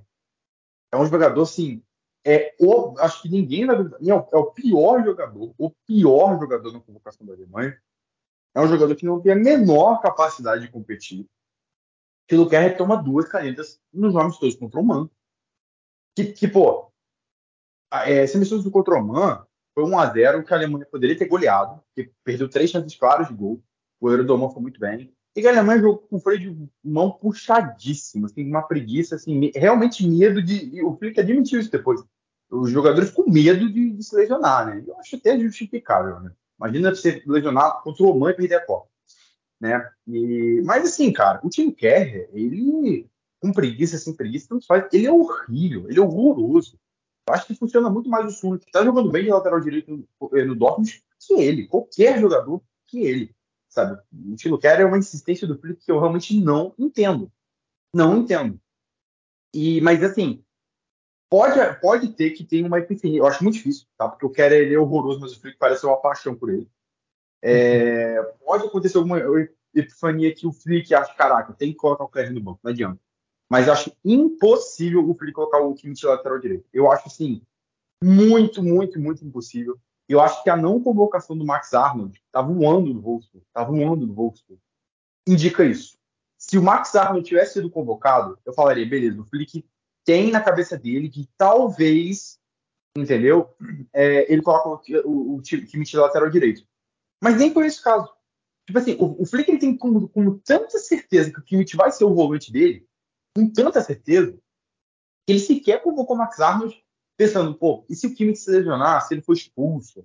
Entendeu? Não, ele nem convocou o Max Arnold, que é o único jogador que a Alemanha tem à disposição hoje, você parar para pensar, que faz a função do Kimmich, que é da função do Kimmich. O Gundogan não é esse cara. O Goretzka muito menos. Né?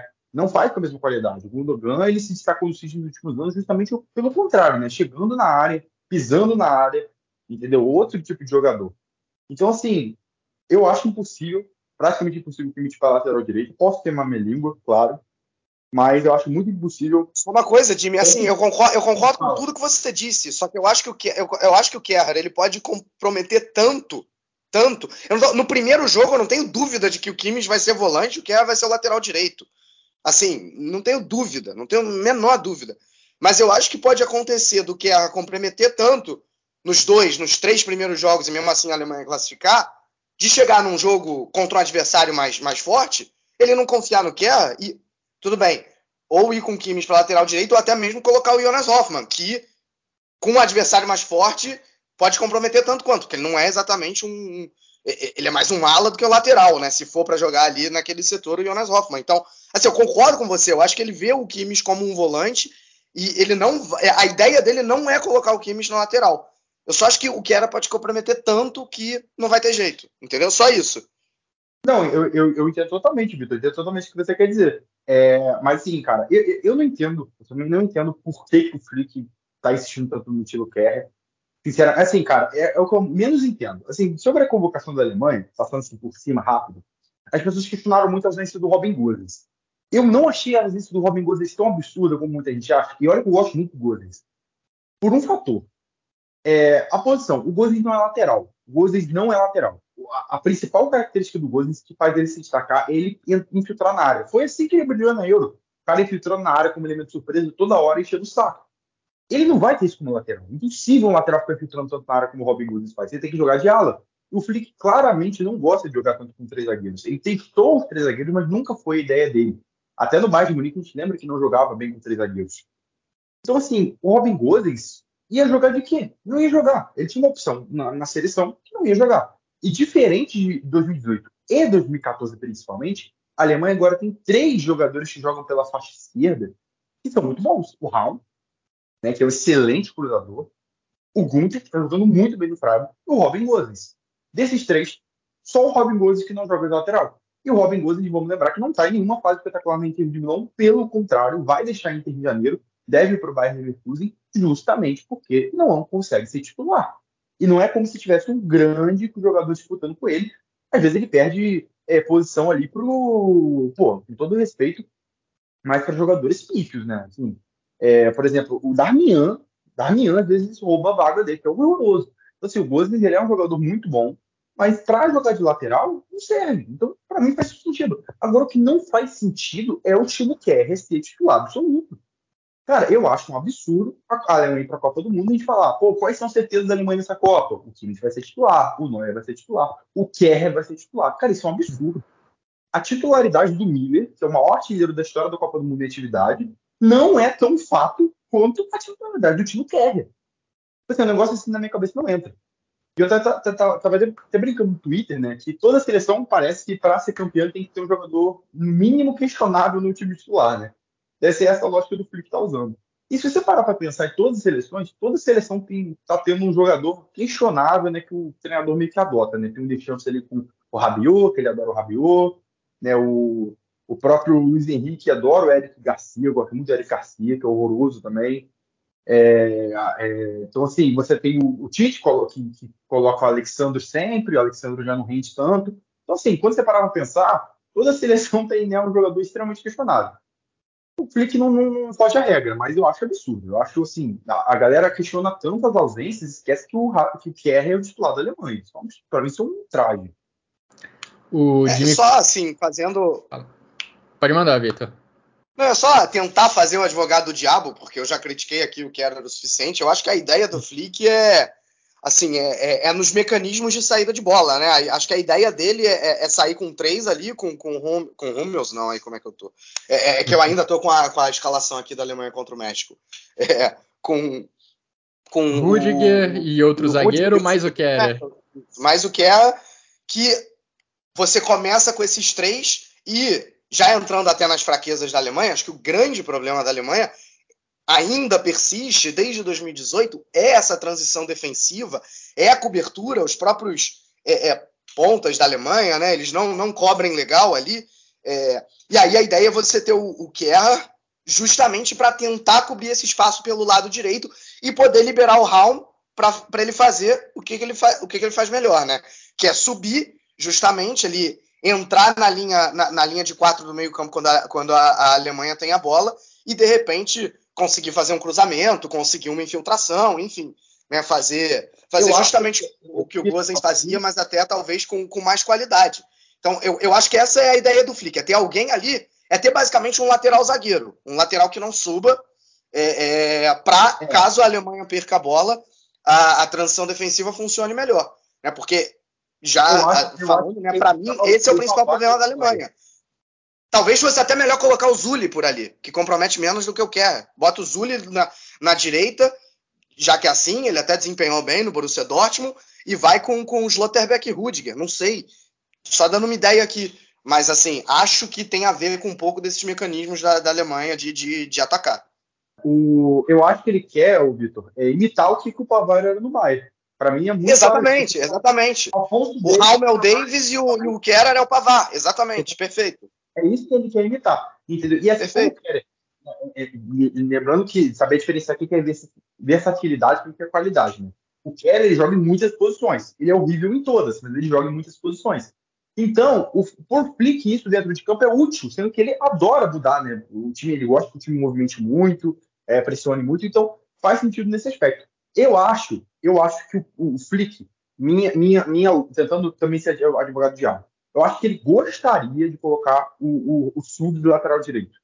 Eu acho que na cabeça deles faria sentido, mas eu acho que ele não confia no Schlotterbeck ainda.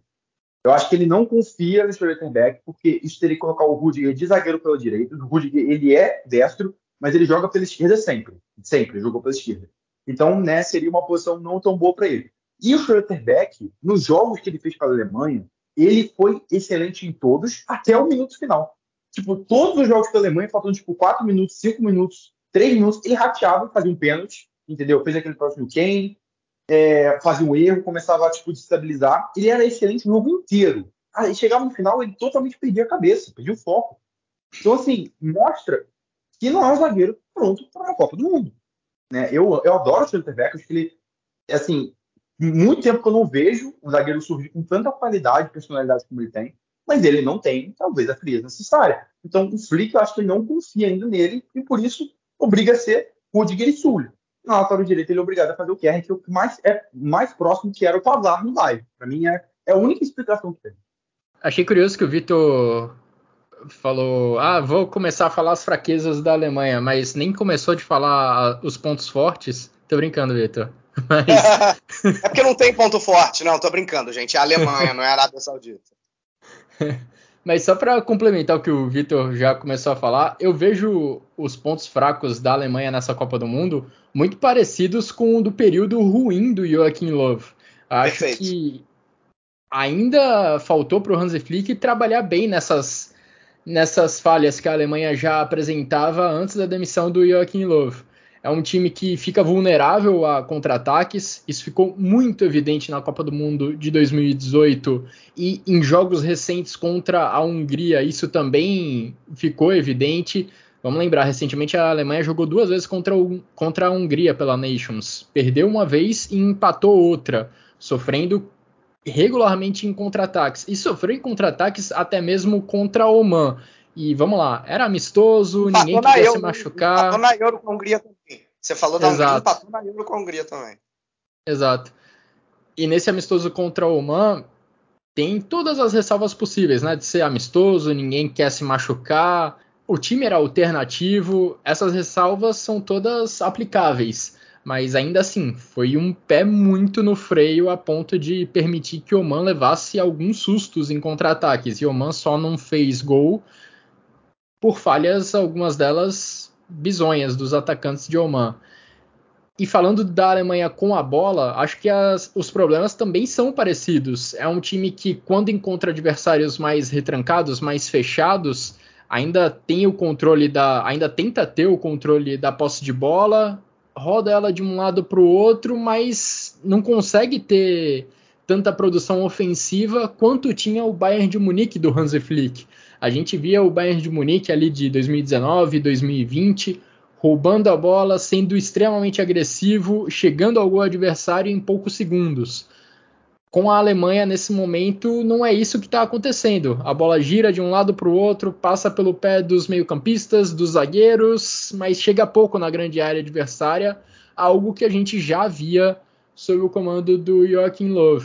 E para reforçar ainda mais é, os problemas defensivos que a Alemanha tem atualmente, até mesmo quando a Alemanha adota uma postura mais conservadora e traz suas peças mais próximas do campo de defesa, quando o Hansi Flick recua seus jogadores, ainda assim a Alemanha não consegue demonstrar uma segurança muito grande. A Alemanha estava ganhando da Inglaterra por 3 a 1 num jogo recente pela Nations e tomou o um empate mesmo no momento em que a Alemanha estava recuada, no momento em que a Inglaterra tinha a responsabilidade de encontrar espaços dentro da defesa da Alemanha, a Inglaterra conseguiu e chegou ao empate dessa forma.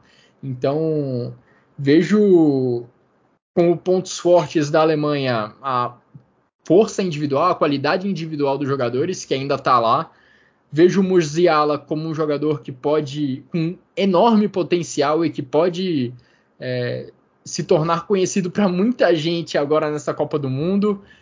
A força do entrosamento do Bayern de Munique pode em determinado momento também ser decisiva para essa seleção da Alemanha, num time que tem Kimmich, Goretzka, Gnabry, Musiala, Miller e todos eles potencialmente titulares da seleção da Alemanha em algum momento é, esse entrosamento carregado do Bayern de Munique pode fazer a diferença, mas acho que tem pontos negativos que também falam muito alto nesse momento da seleção da Alemanha. Então, sobre pontos fortes né, da Alemanha, cara, para mim é, é, são mais pontos fortes que pontos fracos, né, cara, porque é, e todos em torno do individual, é, talvez não tanto do coletivo. Eu acho que primeiro ponto forte, o foco da Alemanha. A gente viu um super Bayern, né, que ia muito para cima porque tinha uma missão clara, né, que era se provar. E o Hansi Flick fez, né, curiosamente, aquela campanha de Superbike basicamente como uma Copa do Mundo, né? É, os jogos únicos. Então, assim, bem similar. Mas acho que a gente tira muita conclusão daquilo, sendo que foi uma coisa muito lá atrás, um contexto diferente, entendeu? É, então, assim, é, não tem como tirar muito disso. Mas o que eu quero dizer é, a Alemanha tem muita, muita, muitas coisas boas que surgiram há pouco tempo. Primeiro ponto muito positivo para a Alemanha, o Musiala. É, o Musiala explodiu no momento ideal, sabe? A Alemanha, é, a Alemanha, cara, tem uma fatura muito grande de camisas 10, nessa posição ali de 10. Mas eu não acho que nenhum tem a, a expertise que o Musiala está tendo. Tipo assim, se eu olhar para o recente, Royce não foi por lesão, o Felice já estava lesionado, entendeu? Você tem que Marguerite, sabe? Você tem o Miller. Beleza, o Miller poderia jogar ali, o Havertz poderia jogar ali. Mas, cara, pelo nível de desempenho do Musiala, eu acho sabe? Eu, eu, não acho que o Miller tem o mesmo desempenho sem o camisa 9. A gente viu isso, tá vendo isso na temporada do Bayern, que o Miller não tá tão bem assim. Então, assim, o Musiala eu acho que ele funciona mais, tendo essa liberdade para infiltrar na área, para sair da área, sabe? Então, eu acho que a explosão do Musiala como, como 10 é fantástica e é o melhor reforço que a Alemanha tem. Segundo ponto que a Alemanha tem de muito forte, voltando até a falar de elenco, é o David Raum. É, eu acho que o David Raum ele, ele, ele não teve o início mais brilhante no Leipzig, eu acho que por uma diferença de função. No Hoffenheim ele era o cara do time, ele precisava criar tudo, ele toda hora estava cruzando. No Leipzig ele tem que assumir uma posição mais defensiva, ele tem que segurar mais a subida dele, porque o time não joga com três zagueiros. O início da temporada com o Dominico Tedesco foi péssimo, é, mas o Raul continua bem, continua jogando bem. É tanto que foi convocado, né, e o Flick mostrou claramente que, que ele, tá, que ele não, tem, não tem vaga cativa com ele. Né? E eu acho que é um ponto muito positivo porque o Raul ele tem muita velocidade. Então, assim, não é um zagueiro improvisado na lateral, que é lento. É, então, assim, ele tem, ele tem a velocidade, não é tão rápido quanto o Davis, mas é muito rápido. Então, pode fazer o corredor tranquilamente, como o Davis fazia. Né? De subir e descer, subir e descer, entendeu? Para recompor no contra-ataque e subir para poder atacar. E o cruzamento do Raul é muito incômodo. Ele se incomoda demais, porque ele coloca muita curva nessa bola, entendeu? Então, assim, querendo ou não, é, num desespero ali, pode sobrar alguma bola. Eu acho que é um artifício muito grande que a Alemanha tem, e nos outros anos não tinha tanto. É, o terceiro ponto, assim, para mim a Alemanha tem como muito forte para essa, essa Copa, cara, é, é o Kimmich. Eu acho que o Kimmich é um jogador fenomenal, é um jogador fantástico. A Alemanha tem em mãos um jogador que pode desequilibrar qualquer jogo. E num jogo, em jogos quentes como a Copa, ter um jogador com essa frieza é fantástico. E eu acho que, a, e voltando ao que eu falei, o Kroos é um craque, não me entendam mal, mas o fato de que o Kroos é, ah, ah, mas jogaria Kroos, Goretzka e Kimmich. Não, não é. Não, não, não funcionaria assim, que o Hansi Flick joga com meio atacante e dois volantes. Cara, o Kroos ele tem se aposentado, foi, de certa maneira, cara, uma opção pro, pro Flick ter liberdade, sem peso na consciência, de colocar Goretzka e Kimmich juntos. Porque, cara, Kimmich e Goretzka, Kimmich e Kroos juntos no meio campo é, tipo assim, muita falta de força física, de imposição, de velocidade. O Goretzka é um jogador muito forte, muito intenso, que preenche muito bem essa parte de campo. Por isso, até para mim, que precisa ser titular o Kimmich, por encaixe, é melhor que o Gundogan mas o próprio Gundogan já encaixaria, já encaixaria melhor do que o Kroos nessa função. Então eu acho que por equilíbrio, por equilíbrio, não ter o Kroos é um reforço. É até o pecado falar isso, mas eu acho que está muito claro que eu quero dizer tudo isso. É, mas assim, desse, tendo todos esses parâmetros, eu acho que é muito bom. E a Alemanha chega para a Copa do Mundo, para encerrar e passar a bola para o Vitor, para poder falar o que, que ele acha dos do pontos positivos. A Alemanha vem num ponto muito bom, porque eu falei do Musiala, né? Eu falei do ponto que o Musiala está voando. E eu acho que por outros momentos também, se a gente pegar, tipo, um ano atrás, se a Copa do Mundo talvez fosse no meio do ano, a Alemanha não viria tão com tanta moral. Porque, por exemplo, a Alemanha não viria com o Musiala jogando essa bola toda. A Alemanha não viria com o Gnabry e Sané, que perto da Copa, quase na altura da Copa, explodiram. O Sané mais antes, desde, desde o início da temporada, mas o Gnabry agora, perto da Copa, começou a, a cravar gol, a cravar assistência. Então, tipo assim, explodiu mesmo, certo? É, então, assim, pelo momento, além, claro, do, do Havertz, que no Chelsea não rende, não consegue render, mas na Alemanha é impressionante. A Alemanha já deu assistência contra o Oman, né, quase marcou um gol com o milagre do goleiro. O Havertz já tem, cara, se eu não me engano, postaram esses dias. São, são, ele tem 23 jogos pela seleção alemã, ele tem é, 11 gols, 11 assistências. É um número, são números muito expressivos. É, ele é o jogador mais jovem da história, chegar a 20 gols na, pela 20 participações em gols pela Alemanha. Então, na Alemanha, ele rende muito bem, entendeu? E outros fatores também. Então, assim, eu acho que a Alemanha, ela, esse momento para a Copa, com a ascensão de Gnabry, Musiala, é, a, a, volta do Goretzka, que estava lesionado nessa temporada e voltou muito bem, do Sané, entendeu?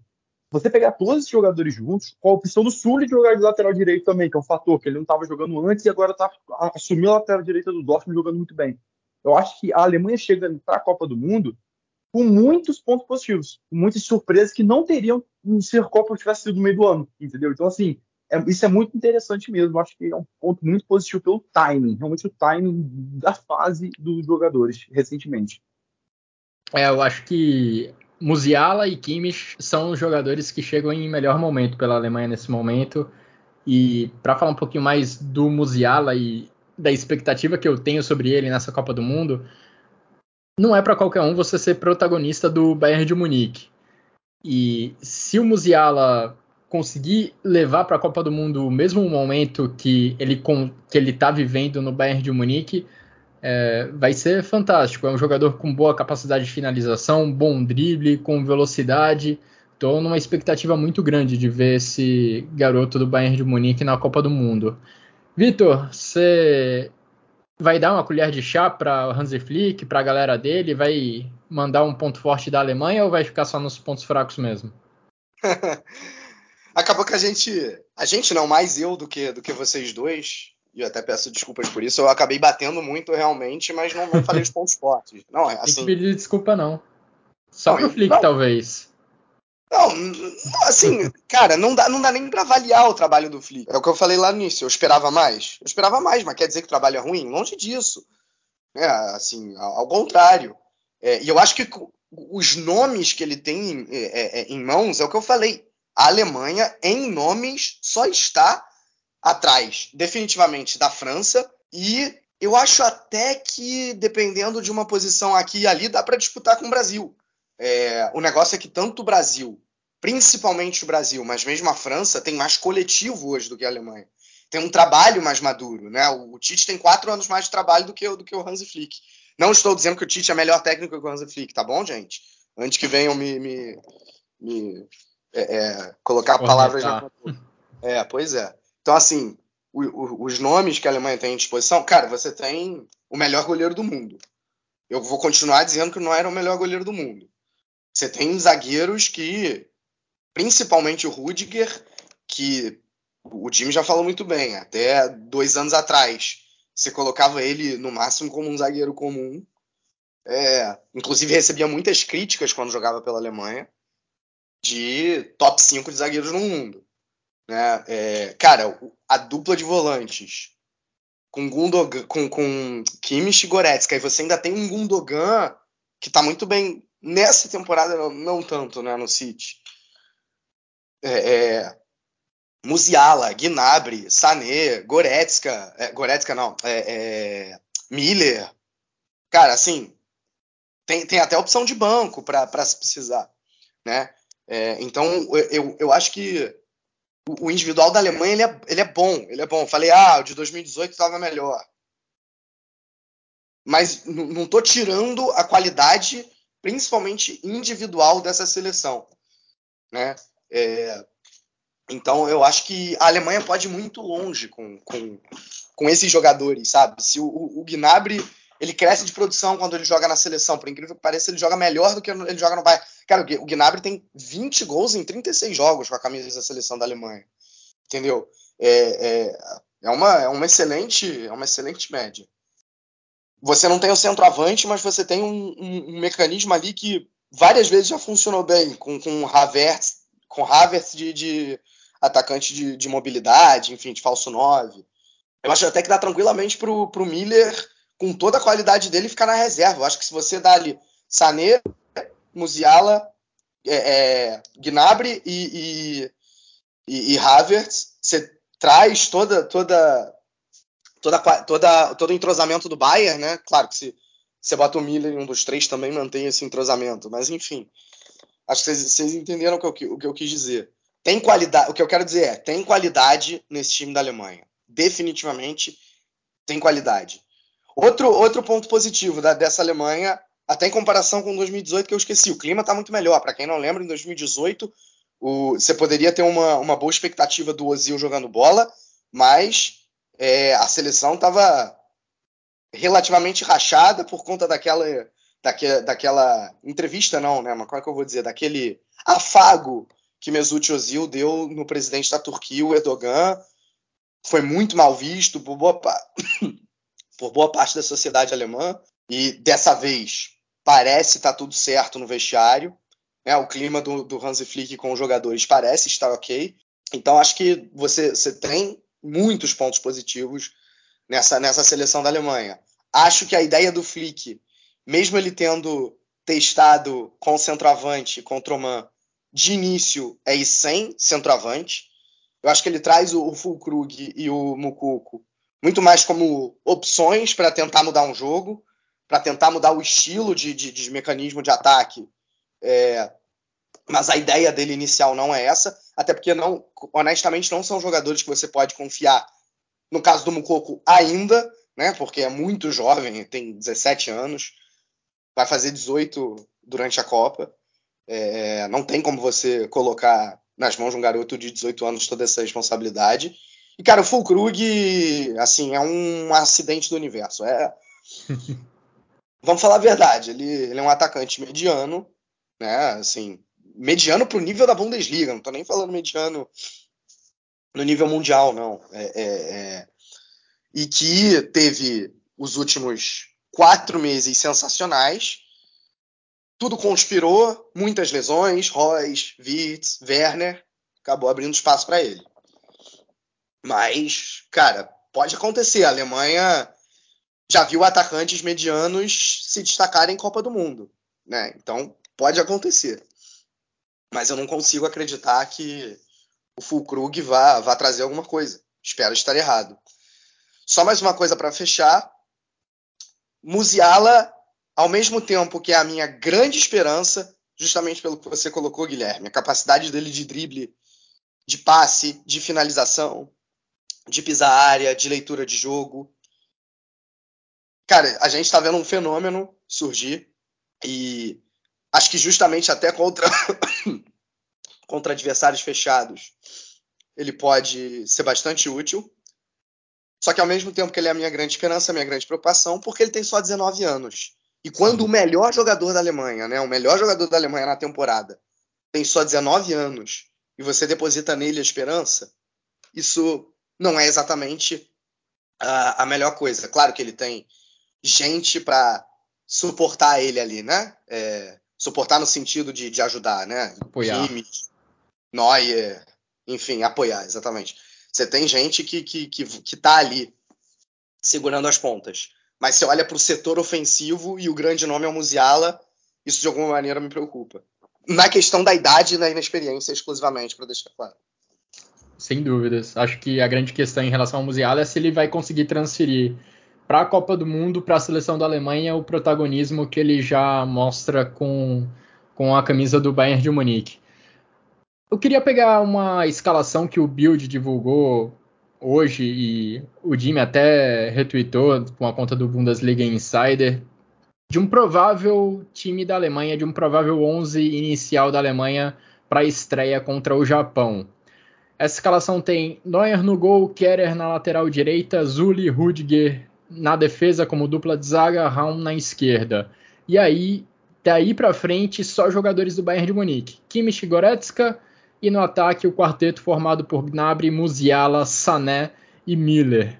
Você tem sete jogadores do Bayern de Munique ao todo nessa possível equipe titular da Alemanha contra o Japão, segundo o Build. Tenho grandes dúvidas sobre quem será o companheiro de zaga do Rudiger. Aqui o Zulia é colocado, mas vejo o Schlotterbeck também com grandes possibilidades de ocupar essa vaga. Acredito que o Goretzka seja de fato escalado ao lado do Kimmich, mas também o Gundogan é um concorrente fortíssimo. São dois caras que oferecem é, possibilidades diferentes para o Hansi Flick e foram meio que se alternando nos últimos jogos na posição de titular ao longo do Kimmich. E no quarteto ofensivo, acho que as vagas estão muito abertas ainda. Musiala, acho que pelo momento vai se impor e ganhar uma vaga de titular. Vejo o Gnabry também com muita força. Como o Vitor falou, o retrospecto dele com a seleção da Alemanha é muito bom e acho que isso garante a ele uma posição no time titular. Mas as outras duas posições é, são muito difíceis de prever, principalmente considerando a, condição física do Miller, que não joga desde o dia 26 de outubro e ainda não voltou 100% aos treinamentos da Alemanha. Então, tenho sérias dúvidas se ele vai começar como titular essa Copa do Mundo. Enfim, Jimmy, queria te ouvir sobre essa possível escalação inicial da Alemanha. Quais são suas principais dúvidas? Quais são suas principais questões em relação a esse potencial 11 titular? Então, é, cara, para mim é a melhor seleção que a Alemanha poderia ter para essa estreia, tendo como fato notório e imutável que o Kerer vai ser titular. Já aceitei isso, não vou ficar aqui falando, ah, mas poderia. Não, não. Tá, Aí se você fosse o Flick, você colocaria o Zully ali. É isso? Sim, colocaria, colocaria o Zully sim, até porque se é um jogo contra o Japão, eu daria essa moral pro Schlotterbeck. Acho que o Japão é uma seleção traiçoeira, tá? Não é uma Costa Rica, que essa sim é uma seleção horrorosa. É, mas Japão é uma seleção ali mediana, entendeu? Acho que tem qualidade, tem, um, tem, uma, tem jogadores bons, tem é, certa, certa organização, né? É um país que gosta de futebol. Então, assim, eu daria esse moral para o Quebec, sul na lateral direita, né? Eu testaria, ver como que ele se sai, qualquer coisa, tira ele antes do fim do jogo, né? Por via das dúvidas. Mas, é, mas considerando todo, é, para mim é a, é a escalação ideal. Acho que é uma escalação muito coerente. É, e foi o que eu falei. Ao longo de todo o ciclo, o Flick foi atrás de testes. Testar a formação, testar é, improvisações, testou Hoffman de lateral direito. Ele mesmo falou que não dá certo testou Werner centroavante, Gnabry centroavante, Miller centroavante, Havertz centroavante, é, Mukoko, é, Fulkrug. Então, assim, para agora, para a Copa, ele tem que ter certezas. Não tem mais como testar nada. Então, qual é a certeza que ele tem? o entrosamento do jogador do Bayern de Munique. Então, para mim, ele tem realmente que trabalhar em cima disso, ele tem que colocar realmente o que o Bayern de Munique ele oferece para ele, que são ali essa organização. Então, para mim, sim, o Bayern de Munique precisa ser a base dessa seleção, por questão de simples entrosamento e alto nível também de desempenho. Raul, para mim, é titular na lateral esquerda, a zaga com Sul e Rudiger é excelente, acho ótima a zaga, entendeu? Já falei que colocaria isso na lateral direita, mas fora isso, nada demais. Então, para mim, é realmente isso. É, fica a dúvida apenas no Miller com Havertz, por quê? Porque, primeiro, o Miller não está no auge da sua forma física, está machucado há algum tempo, e o Havertz na seleção alemã é outro jogador. É um jogador que rende muito bem. E até quando não joga bem, chega lá e mete um golaço, entendeu? Então, assim, fica essa dúvida. Porém, eu coloco o Miller porque é Copa do Mundo. É e, na Copa do Mundo. E considerando, né, Jimmy, que Fulkrug e Mukoko têm uma experiência em seleção alemã quase nula, a estreia deles foi agora contra o Oman, acho que o Havertz é o cara que mais se aproxima de um 9. É um cara que pode melhor cumprir essa função dentro das possibilidades mais experimentadas que o Hansi Flick tem. Enfim, Vitor, já para a gente se encaminhar para a parte final desse, desse episódio do Chucrute FC, queria te ouvir sobre essa possível escalação titular da Alemanha e também sobre o encaixe da Alemanha contra Espanha, Costa Rica e Japão. Eu imagino que contra Costa Rica e Japão o cenário seja um, da Alemanha tendo total controle das ações e tendo que abrir a defesa adversária, que provavelmente estará bem recuada, e contra a Espanha o cenário terá, será totalmente diferente. A Espanha é um time que tem paixão pela bola. O problema é a Alemanha conseguir evitar que seja totalmente envolvida, até porque vamos nos lembrar, o último encontro entre Espanha e Alemanha foi aquele 6 a 0 no final de 2020. E, e o negócio da Espanha é que é uma seleção exatamente vamos dizer, imprevisível, né? Ao mesmo tempo que ela chega e ganha da Alemanha de 6 a 0, assim, com total mérito, ela vai e pode, sei lá, empatar com uma uma Polônia, entendeu? É, é, essa é a seleção da Espanha. Eu, cara, eu acho que a tendência é bem essa mesmo que você falou, posse de bola total contra contra Japão e Costa Rica. Acho que com mais facilidade para Costa Rica do que para o Japão, melhor dizendo, mais facilidade contra a Costa Rica do que contra o Japão, para a Alemanha, uh, pela, pela fraqueza. Então, acho que a tendência é até uma, uma vitória fácil sobre a Costa Rica. Olha, eu acho que esse, esse jogo com o Japão, dependendo como for, ele pode ganhar contornos aí complicados, né? Você tem jogadores de qualidade que a gente até conhece da Bundesliga, Kamado, Wataru Endo, é... Hitsudoan. Doan, o coletivo do Japão não é fraco. Assim, coletivamente é uma seleção que, por exemplo, ela, é, ela carece mais em nomes, mas ela é melhor do que a Coreia do Sul, que tem o, o Som como grande nome, é, mas que tem um coletivo pior do que o do Japão. Né? Eu só falei Coreia do Sul porque são, enfim, os dois, dois times asiáticos ali próximos e até um adversário da Alemanha, que a Alemanha foi derrotada na última Copa, né? Então, assim, por isso que eu tô falando que o Japão pode reservar surpresas. Né? Por isso que eu estou falando. Acho que a Alemanha vence, mas vai, vai precisar vai precisar realmente é, é, é, é, encaixar bem o seu jogo de, de posse de bola e, e não sofrer nos contra-ataques. Né? Eu não vou ficar estereotipando aqui que o Japão é um time rápido, de velocidade, típico asiático e pouco físico, é, porque há muito tempo que a realidade não é mais essa, até no mundo todo. É, mas tem que ficar de olho. E o jogo contra a Espanha possivelmente é um jogo que vai definir o primeiro lugar.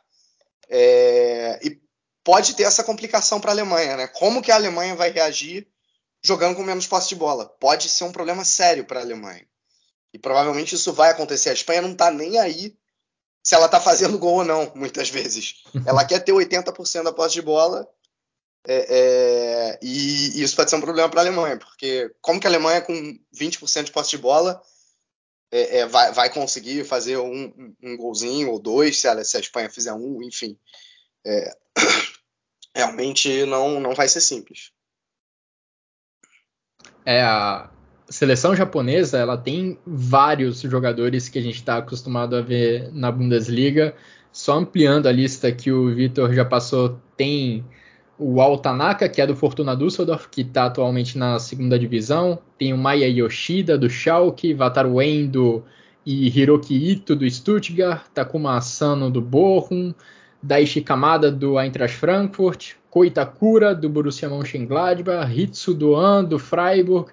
Enfim, são esses os japoneses da Bundesliga que estarão na Copa do Mundo. Jimmy, é, você quer complementar algo sobre o encaixe da Alemanha contra essas seleções do grupo, do mesmo grupo, do grupo onde ela, que ela vai participar, Espanha, Costa Rica e Japão?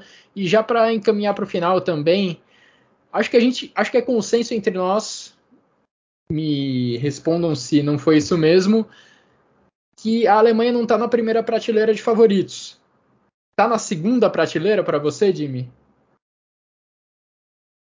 Não, com toda certeza. Para mim, a Alemanha, assim, é, com toda certeza, está na segunda prateleira, não tem como. Acho que existe um gap entre Brasil e Argentina, tá? E para mim estão deslocados de todas as outras. Mas a Alemanha está misturadíssima com, com as outras, entendeu? É, porque eu acho que França e Espanha deram uma. Inglaterra também, né? Inglaterra já tinha um desempenho horrível, mas a convocação dessas três seleções foi tão ruim Cara, a, a convocação da Espanha é um, é um Frankenstein, né? Vamos falar a verdade. É, e, aí, e também tem a convocação da França, né, que repete de lesões, algumas decisões extremamente questionáveis do Deschamps. Então, a lista da Alemanha foi bem menos polêmica do que de outras seleções. Né? né? Bem menos, inclusive. A do Brasil também foi pouco polêmica, tem Argentina também. Agora, da Espanha foi um fuzuê absurdo. Da França, a mesma coisa. É, então, assim, eu acho que França e Espanha, é, por demérito próprio, Inglaterra também, se abaixaram e embolaram ali com a Alemanha, entendeu? Para definir quem é essa terceira força. Eu não acho que existe nenhuma certeza sobre essa terceira força hoje. Inclusive, coloco mais a Dinamarca pelo futebol jogado, pelo desempenho, do que qualquer coisa. Entendeu? Então, assim, para mim é muito por aí. Acho que a Alemanha tem sim potencial para ir longe. Para mim, o, o, o quão longe vai depende muito do encaixe desse encaixe a curto prazo. E o fato de ter esse encaixe com jogadores do Bayern é o que dá para mim uma, um, um, fundo de talvez possibilidade, eu enxergo né, uma possibilidade da Alemanha realmente ir longe nessa Copa do Mundo, porque vai depender de um, de um encaixe de jogadores que já jogam juntos, que é do Bayern de Munique. Mas vamos ver, vamos ver como vai ser essas questões. O grupo é, é fácil de passar. Assim, o Japão é uma seleção traiçoeira, mas vamos combinar que não é, não é para numa Copa do Mundo você tem que vencer uma seleção como o Japão, né? Apesar dela ser traiçoeira, apesar de ter bons jogadores. E Costa Rica, uma das piores seleções da Copa do Mundo. Costa Rica não tem nada de positivo, além do Keylor Navas, que também no seu pior momento, já que é reserva do PSG. Né, 2018 ele chegava como um dos melhores jogadores do mundo e para esse ano chega como goleiro que é reserva do PSG.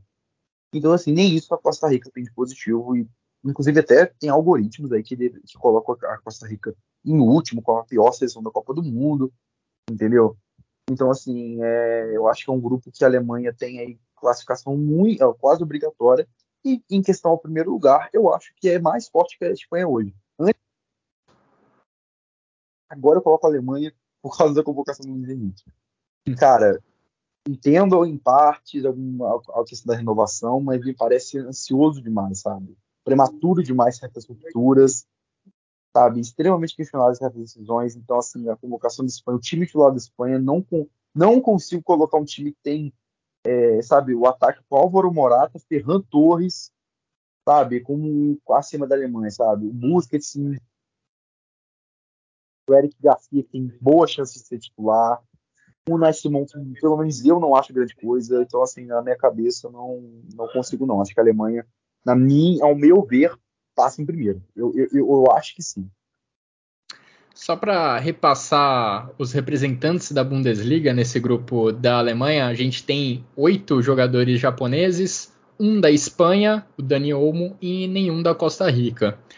Eu também coloco a Alemanha numa segunda prateleira de favoritos ali, junto com Dinamarca, com Bélgica, Inglaterra, enfim coloca a Alemanha numa segunda prateleira, mas o quão longe a Alemanha vai chegar nessa Copa do Mundo vai depender muito também dos cruzamentos, né? Porque a depender de como terminar a fase de grupos, a Alemanha pode já pegar uma pedreira nas oitavas de final, ou pode pegar um caminho que viabilize uma chegada até tranquila nas semifinais, pode pegar um caminho parecido com o, que, com o de 2002, que tinha Paraguai, Estados Unidos e Coreia do Sul, foi esse o caminho da Alemanha para chegar na decisão lá em Yokohama contra o Brasil o quão longe a Alemanha vai chegar agora no Catar, acho que vai passar muito, não só a Alemanha, né, mas isso dita o caminho de muitas seleções.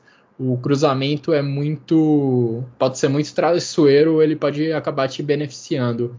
Vitor, para fechar, você coloca a Alemanha também numa segunda prateleira de favoritos?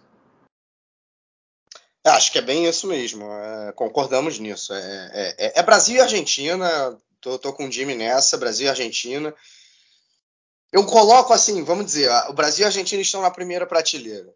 A França, a Alemanha, a própria Inglaterra, a Dinamarca estão na segunda prateleira, mas eu colocaria a França um pouquinho na frente, ali quando você olha para essa prateleira. Então na segunda a França está um pouquinho ainda na frente. Cara, entre Espanha e Alemanha, a Espanha eu esqueci de citar a Espanha nessa, nessa segunda prateleira. É, Cara, assim, em, em, nomes individuais eu não tenho dúvidas que a Alemanha é melhor que a Espanha, assim, sem nenhuma dúvida. Os nomes da Alemanha são talvez muito melhores do que o da Espanha. Só que a Espanha tem. O, o coletivo da Espanha é melhor. Assim, é inegável que o ciclo da Espanha 2018 e 2022 foi melhor que o da Alemanha. Assim, a, a, Espanha chegou numa semifinal de Euro e jogou melhor do que a Itália naquela semifinal, entendeu? é, é, fez Liga das Nações melhores. Assim, in, é inacreditável que o desempenho. É inacreditável, não. É, é, é, é indubitável, né? Sem dúvidas que o, a, a, Espanha jogou melhor nos últimos quatro anos do que a Alemanha. É, se vai jogar, se vai se manter assim na Copa, não sei. Não tem nome, em teoria, não tem nomes para isso. Mas hoje apresenta um coletivo melhor. Se é para dar um palpite, eu vou dizer que a Alemanha encaixa na Copa e fica em primeiro do grupo. O que, como o Guilherme bem disse, pode até ser pior, né? Porque, por uhum. exemplo, se a Alemanha fica em primeiro, o Brasil fica em primeiro, se encontra nas quartas de final. Né? Sendo que pode vir uma Bélgica ou uma Croácia nas oitavas. E aí lá na semi pode vir uma Argentina. Né? E aí, em compensação, se fica em segundo, é, aí o outro lado pode ser mais fácil, pode ser um Senegal, uma Holanda. Inglaterra, é, que não é Inglaterra, um bicho papão é, assim. Então, eu, eu acho a Inglaterra. A Inglaterra, para mim, nem tá, talvez, nessa segunda prateleira. Se tiver, assim como eu falei que a França está um pouquinho à frente nessa segunda prateleira da Alemanha, a Alemanha definitivamente está à frente da Inglaterra também nessa segunda prateleira. Eu ainda coloco a França na minha primeira prateleira, junto com o Brasil e a Argentina, apesar de tudo que está acontecendo. Mas as respostas definitivas para essas prateleiras a gente vai começar a descobrir a partir desse domingo, na abertura da Copa do Mundo. Tem jogo entre Catar e Equador. A Alemanha estreia contra o Japão, depois enfrenta a Espanha e fecha a participação na fase de grupos contra a Costa Rica. Esperamos que dessa vez avance da fase de grupos, que não cometa o mesmo vexame de 2018. Vamos ver como entra em campo, como vai ser o desempenho dessa equipe comandada pelo Hansi Flick. Expectativa grande. Agradeço muito, Vitor, agradeço muito, Jimmy, pela participação de vocês nessa edição do Chucrute FC. Grande abraço a todo mundo que nos acompanhou. Siga acompanhando o Chucrute FC porque traremos mais episódios ao longo da participação alemã nessa Copa do Mundo. Grande abraço a todos e até a próxima.